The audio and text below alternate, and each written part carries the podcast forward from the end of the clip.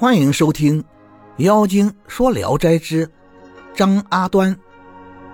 过了七八天，七生因为十天期限将满，同妻子整夜痛哭，找阿端想办法。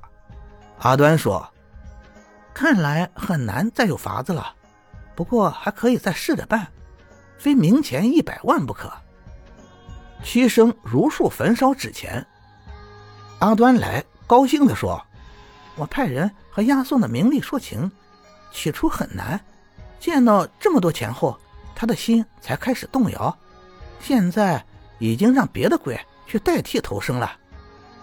从此白天也不再离去，让七生把门窗都塞严，灯烛不灭。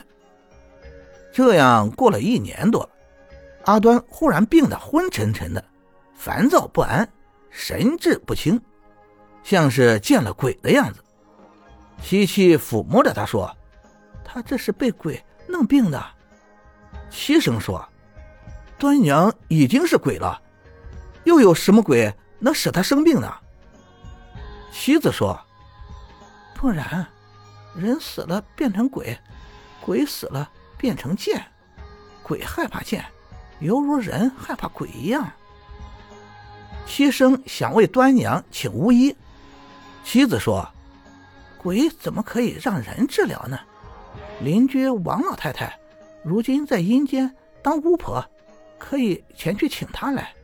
然而离这里有十几里路，我的脚柔弱，不能走远路，麻烦您焚烧个纸马。”七生答应按他的要求去办。纸马刚刚点燃，就见丫鬟牵了一匹黑尾红马。在停下，把马缰绳递给了七七，转眼之间就不见了。不一会儿，七七和一个老太太两人同骑在红马上来到，把马拴在了廊柱上。老太太进屋，按着阿端的食指切脉，随后端端正正地坐在椅子上，头哆嗦作态，倒在地上。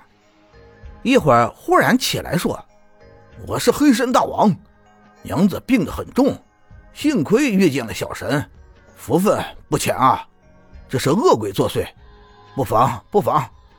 只是这病好了，必须重重的给我供养，银子百挺，钱百贯，丰盛的酒宴一桌，这一样也不能少。七七一一高声的应承，老太太又倒在地上，再苏醒过来，向病人呵斥。才算完事。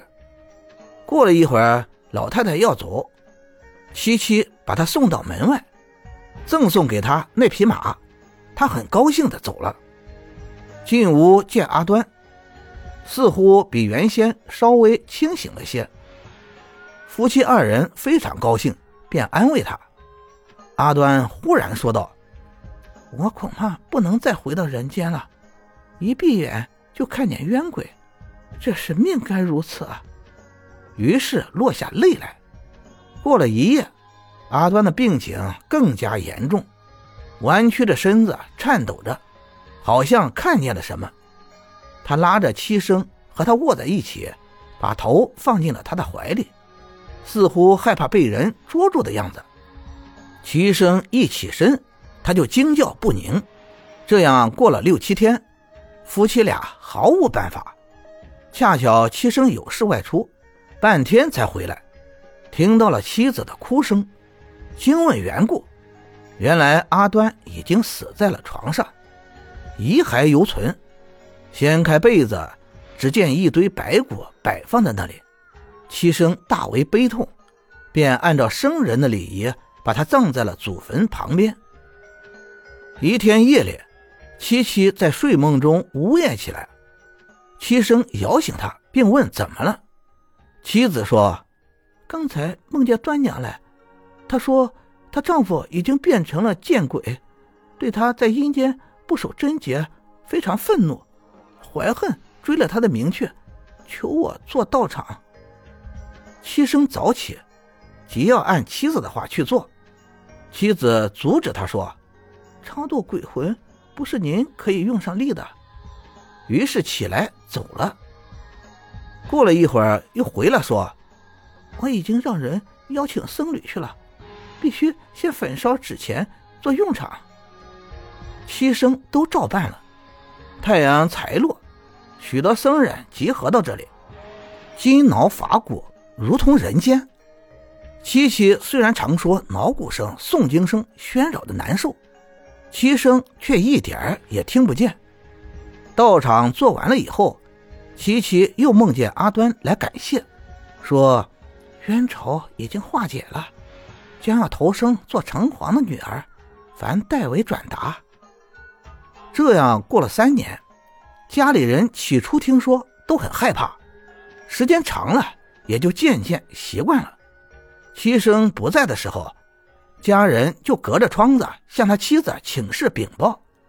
一天夜里，妻子哭着对七生说：“原先押送的名利、受贿作弊的事情，现在已经败露了，追查的很急，恐怕不能长久的团聚了。”过了几天。妻子果然得病，说道：“我因为钟情于您，情愿长死，也不愿去投生。现在将要永别了，难道这不是天意吗？”七生非常恐慌，急忙求他想办法。妻子说：“这已经是不可能的了。”齐生问：“要受责罚吗？”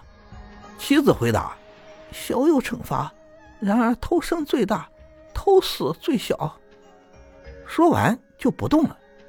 仔细看去，他的脸面体型逐渐的消失了。齐生常常独宿在亭子里，希望能再遇到什么，但是最终也没再有什么动静了。人心于是也就安定了。感谢您的收听，您的支持是我持续创作的最大动力。如果喜欢。请关注订阅，朋友们，我们下期再见。